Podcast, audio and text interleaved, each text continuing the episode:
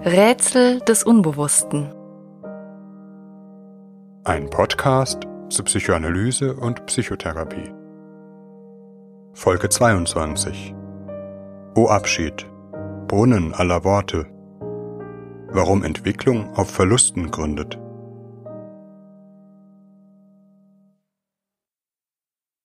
Über unser ganzes Leben sind wir mit Trennungen konfrontiert. Mit dem Durchtrennen der Nabelschnur die uns von der leiblichen Einheit mit der Mutter scheidet, beginnt eine schier endlose Reihe von Verlusten. Von Orten, von geliebten Spielzeugen, von Freundschaften, von unseren Haustieren. Später der Abschied von zu Hause und von den Eltern, das Ende von Liebesbeziehungen und irgendwann im Verlauf des Lebens der Tod geliebter Menschen, einmal auch unsere eigene Endlichkeit, mit der wir uns auseinandersetzen müssen.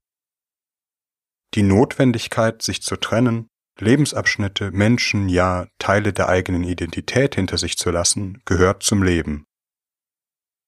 Der Psychoanalytiker Paul Ricoeur hat in diesem Zusammenhang den Satz geprägt, der Weg der Realität ist mit verlorenen Objekten gesäumt.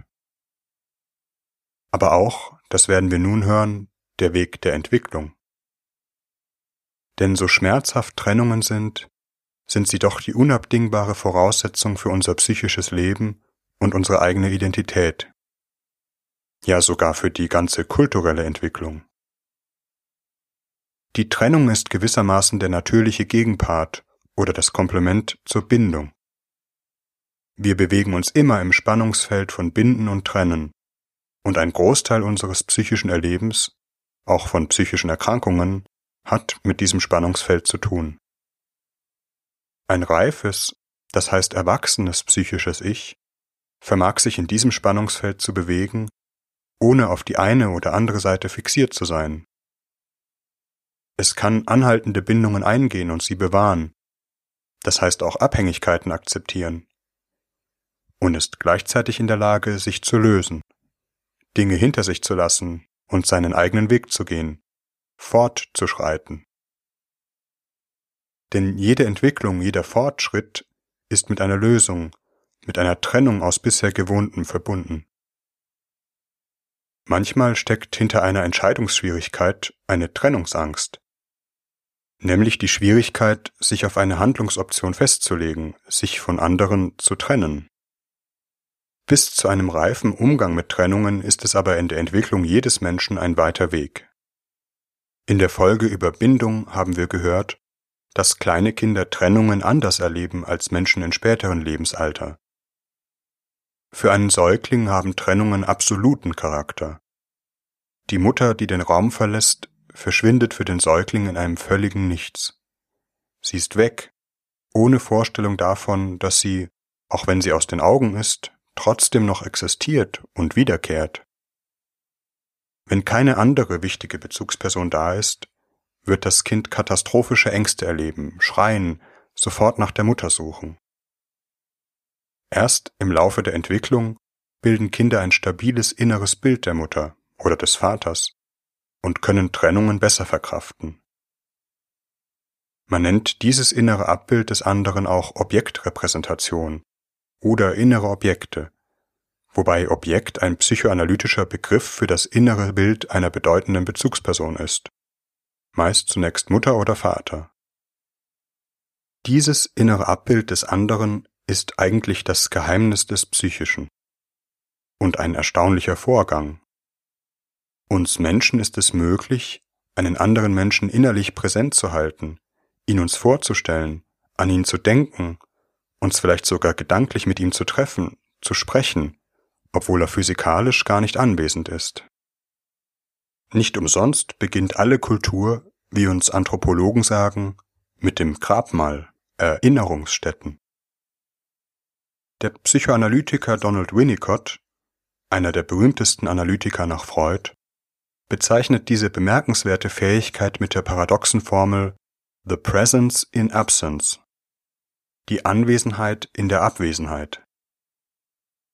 Dass wir den anderen innerlich anwesend halten können, auch wenn er nicht da ist, ist die Bedingung, damit wir für uns allein sein können, ohne katastrophische Ängste zu bekommen wie der Säugling in unserem Beispiel. Wir sind dann nie ganz allein. Innerlich bleibt der andere bei uns.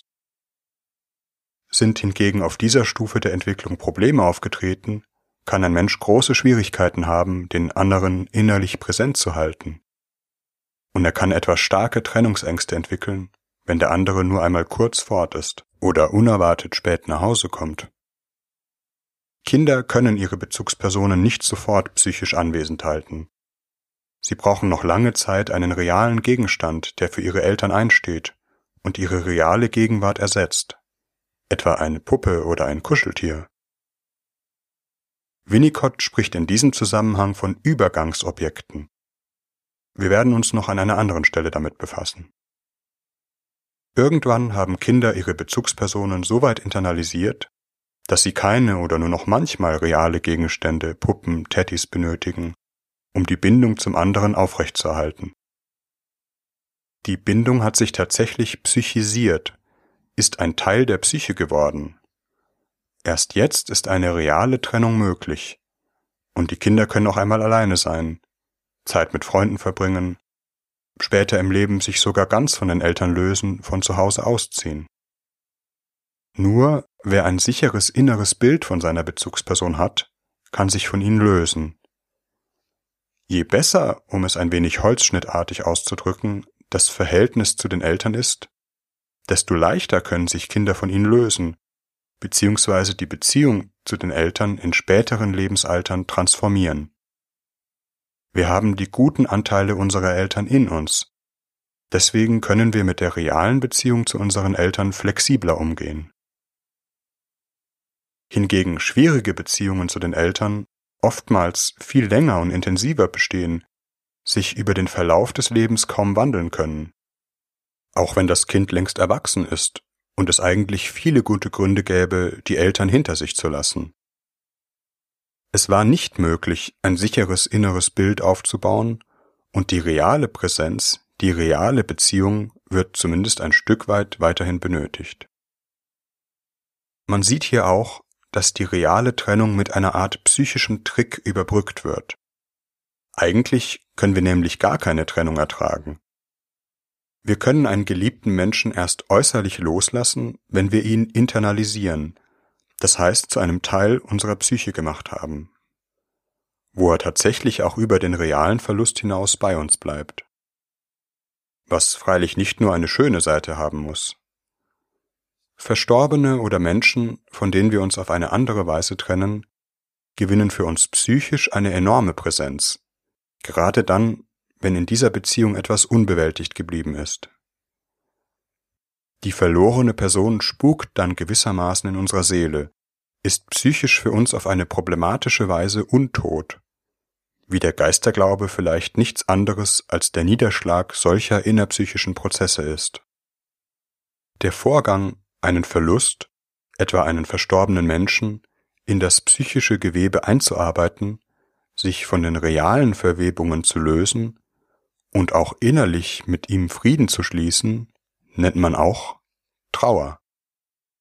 Auch hier, im Trauerprozess, spielen oftmals reale Objekte noch eine wichtige Rolle, die uns mit dem Verstorbenen verbinden, ganz ähnlich wie die Übergangsobjekte bei Kindern. Der Psychoanalytiker Warmik Volkan, der sich viel mit Trauerprozessen beschäftigt hat, nennt sie Linking Objects, etwa die Uhr des Verstorbenen oder andere Gegenstände, die uns mit ihm verbinden und die wir noch eine Zeit lang nach dem Tod des Verstorbenen wie Heiligtümer mit uns tragen. Erst am Ende des Trauerprozesses können diese Gegenstände aufgegeben, in einen neuen Zusammenhang gestellt oder in einem abgetrennten Bereich, einem gesonderten Zimmer oder Schrank gebracht werden, der speziell der Erinnerung vorbehalten ist, aber nicht mehr das Leben der Hinterbliebenen dominiert. Dies geht auch damit einher, dass innerlich Frieden einkehrt, die verlorene Person nicht mehr ruhelos in der Seele spukt, sondern, etwa in Form von Erinnerungen, einen stilleren Platz in unserem Herzen gefunden hat. Viele psychische Erkrankungen, und dies keineswegs nur in Zusammenhang mit einem Todesfall, haben etwas mit steckengebliebener Trauer, in den Worten Volkans, Frozen Grief zu tun. Nicht umsonst verhandelte schon Sigmund Freud das, was wir heute Depressionen nennen, unter den Begriffen Trauer und Melancholie. Steckengebliebene Trauer heißt auch, dass der Trauerschmerz in einem Teil der Seele immer brennend bleibt. Hier kann die Zeit die Wunden nicht heilen und die innere Lösung misslingt. Psychisch steht die Zeit still. Der Psychoanalytiker Eberhard Haas der sich in einer Reihe von Arbeiten mit Trauerprozessen befasst hat, illustriert anhand des Mythos von Orpheus und Eurydike, dass zu einem gelungenen Trauerprozess immer der Versuch der Rettung, der Umkehr der Zeit gehört. Zugleich der notwendiges Scheitern, mithin ein zweites innerliches Beerdigen des Verlorenen, das oftmals erst viel später möglich ist. Doch von diesem Thema werden wir ein andermal hören. Die Verbindung zum Verstorbenen bleibt aber auch und gerade bei gelungenen Trauerprozessen innerlich erhalten, nur eben in einer seelisch integrierten Form, die den Verlust anerkennt. Menschen oder auch Dinge, mit denen wir gelebt und die wir verloren haben, in einem beziehungslosen Nichts verschwinden zu lassen, ist eher ein Zeichen von unverarbeiteter Trauer oder seelischer Kälte als von Trennungsstärke was allerdings ein in vielerlei Hinsicht bedenkliches Licht auf unsere Wegwerfgesellschaft wirft. Die Fähigkeit, sich von Menschen, Orten, Lebensabschnitten trennen zu können, ohne die innerliche Bindung zu ihnen zu verlieren, ist einer der wesentlichen Triebfedern nicht nur unseres eigenen Lebens, sondern der ganzen Kultur. Nicht zufällig korrespondiert die Fähigkeit von Kindern, ihre Bezugspersonen innerlich zu repräsentieren, einem anderen wesentlichen Meilenstein der psychischen Entwicklung, dem Spracherwerb. Mit der Fähigkeit zu sprechen und in Sprache zu denken geht in der Entwicklungspsychologie unter anderem die Fähigkeit einher, sich von der realen Präsenz anderer Menschen zu lösen, das heißt die Fähigkeit, alleine zu sein. Die Sprache, wenn auch nicht ausschließlich, ist das wesentliche Medium, innere Kontinuität zu anderen zu wahren. Schon Sigmund Freud hat sich mit dieser Eigenschaft der Sprache beschäftigt, und von ihm stammt das Zitat Die Schrift ist ursprünglich die Sprache des Abwesenden. In der Schrift, aber auch im Sprechen und im sprachlichen Denken selbst können wir Bezug zu Menschen, Orten aufnehmen, die fern von uns sind, von denen wir uns längst getrennt haben, die wir vielleicht nicht einmal selbst erlebt haben. Etwa wenn ich sage Brasilien, obwohl ich noch nie da gewesen bin, und durch dieses Wort trotzdem Bilder und Gefühle in mir erstehen lasse. In ihren Schriften lassen Schriftsteller uns Welten gegenwärtig werden, die seit Jahrhunderten vergangen sein mögen. Doch ein wenig von diesem Vergegenwärtigen, lebendig werden lassen, steckt auch schon in dem simplen Ausspruch Mama. Oftmals ja eines der ersten Worte von Kindern und manchmal auch noch eines der letzten von Sterbenden, die in ihrer Not das ersehnte, helfende Objekt, die Mutter, herbeirufen. Am Ende des Entwicklungsprozesses steht nicht nur der sichere Spracherwerb, sondern auch die Fähigkeit, den anderen, das Abwesende, nicht zuletzt sich selbst, denken zu können. Es sei hier nur angedeutet, dass sich eine derartige Verbindung und Repräsentation auch auf anderen, nicht sprachlichen Ebenen ereignet, wobei insbesondere unser Geruchssinn eine große assoziative Kraft besitzt.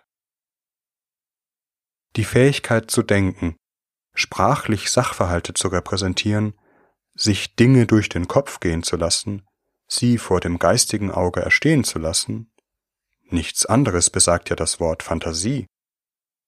Das alles ist aufs engste mit der Fähigkeit, sich zu trennen, verwoben. Denken, Fantasie, Sprache entsteht nur durch die Abwesenheit.